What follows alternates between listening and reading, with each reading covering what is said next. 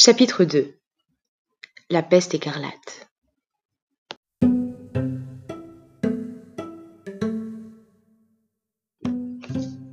Ils s'assirent en rond autour de l'ancêtre et, tout en jouant avec les petits bouts d'ivoire, Bec de Lièvre demanda Veux-tu, vieux, nous parler un peu de la mort rouge? De. de, de la mort écarlate? Rectifia Edwin. Le bonhomme parut flatté de la demande. Il éclaircit sa gorge en toussant et commença. en ce temps-là, dit-il, le monde était très peuplé. Le monde tout entier fourmillait d'hommes. Le grand recensement de l'an 2010 avait donné 8 milliards pour la population de l'univers. Ce temps ne ressemblait guère à celui où nous vivons. L'humanité était étonnamment experte à se procurer de la nourriture.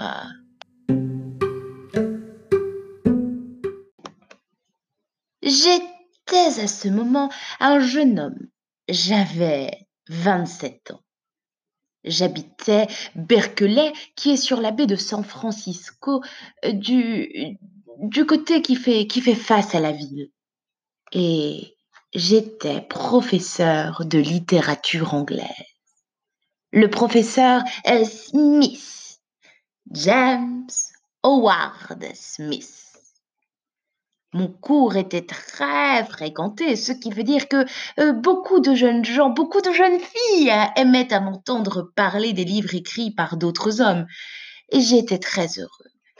Ma nourriture était excellente et j'avais les mains si douces car elles, ne se livraient à aucun dur travail.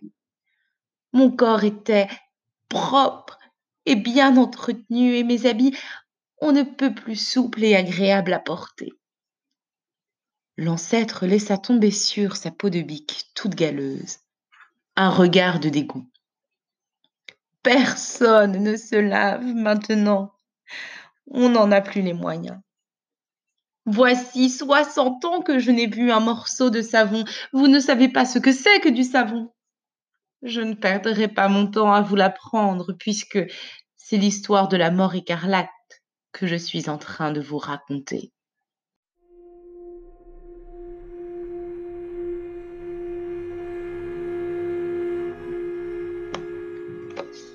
Vous, vous connaissez ce qu'est, ce qu'est une maladie?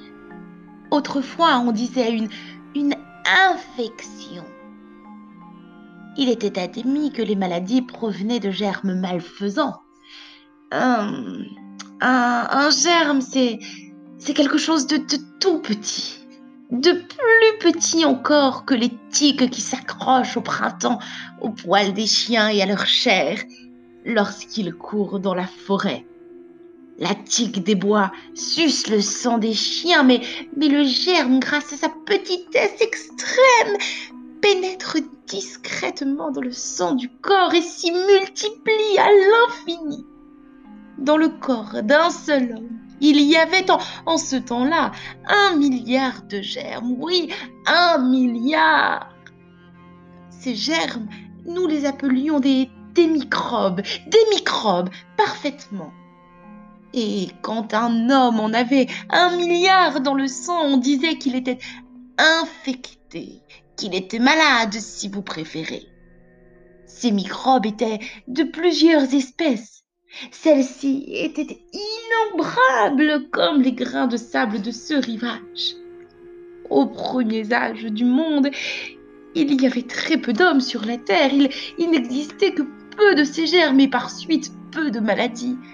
Mais, mais à mesure que les hommes devenaient plus nombreux et se rassemblaient dans les grandes villes pour y vivre tous ensemble, pressés et serrés, de nouvelles espèces de germes pénétraient dans leur corps et des maladies inconnues apparurent qui étaient de plus en plus terribles.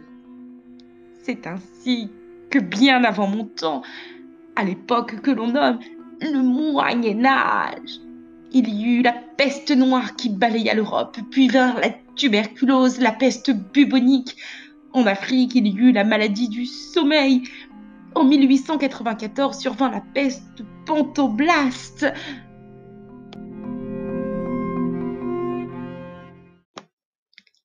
Les bactériologistes s'attaquaient à toutes ces maladies et les détruisaient. Comme vous, enfants, vous éloignez les loups de vos chèvres ou écrasez les moustiques qui s'abattent sur vous. En dépit de ces maladies et de leurs ravages, le monde continuait à croître et toujours davantage les hommes se massaient dans les grandes villes. De grosses larmes roulèrent lentement dans les rides de ses joues. Le vieillard essuya ses larmes de ses doigts crasseux, puis il reprit son récit d'une voix chevrotante.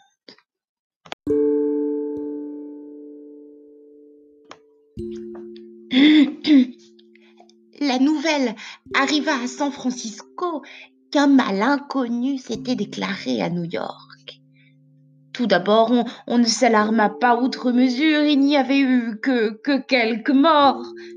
Les décès, cependant, avaient été très prompts.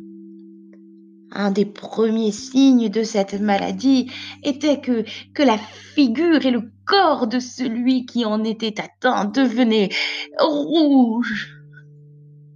Au cours des 24 heures qui suivirent, on apprit qu'un cas s'était déclaré à Chicago, une autre grande ville.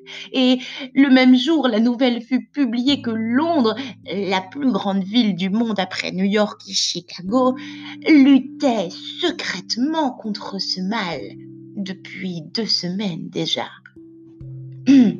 Ce qui ce qui était inquiétant, c'était euh, la prodigieuse rapidité avec laquelle ce germe détruisait les humains. Le cœur, tout d'abord, accélérait ses battements et la température du corps s'élevait, puis, puis une éruption d'un rouge violent s'étendait sur la figure et sur le corps.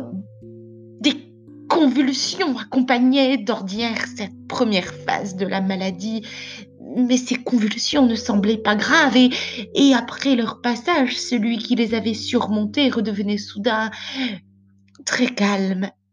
Et c'était maintenant une sorte, une sorte d'engourdissement qui l'envahissait. Il, il montait du pied et du talon, puis gagnait les jambes, les genoux, les cuisses et le ventre et montait toujours au moment où il atteignait le cœur, c'était la mort.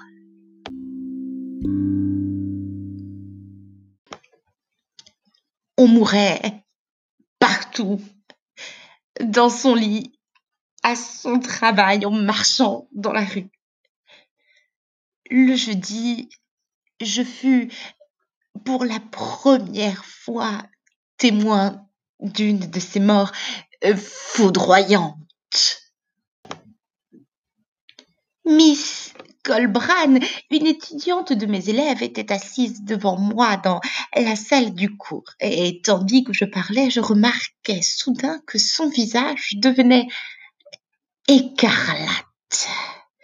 Je m'arrêtai de parler et me mis à la fixer. Tous les autres élèves firent comme moi, car nous savions dès lors que le terrible fléau venait de s'introduire parmi nous. Les jeunes femmes épouvantées se prirent à crier et se précipitèrent hors de la salle. Puis les jeunes gens sortirent, à leur tour.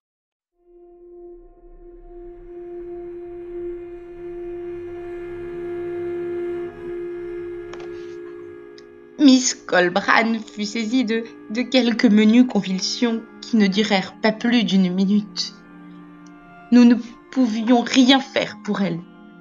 L'engourdissement et le froid gagnaient la ceinture, puis le cœur, et quand ils eurent atteint le cœur, elle, elle mourut. J'avais observé l'heure à l'horloge. En quinze minutes, elle était morte. Là, dans ma propre classe. Mort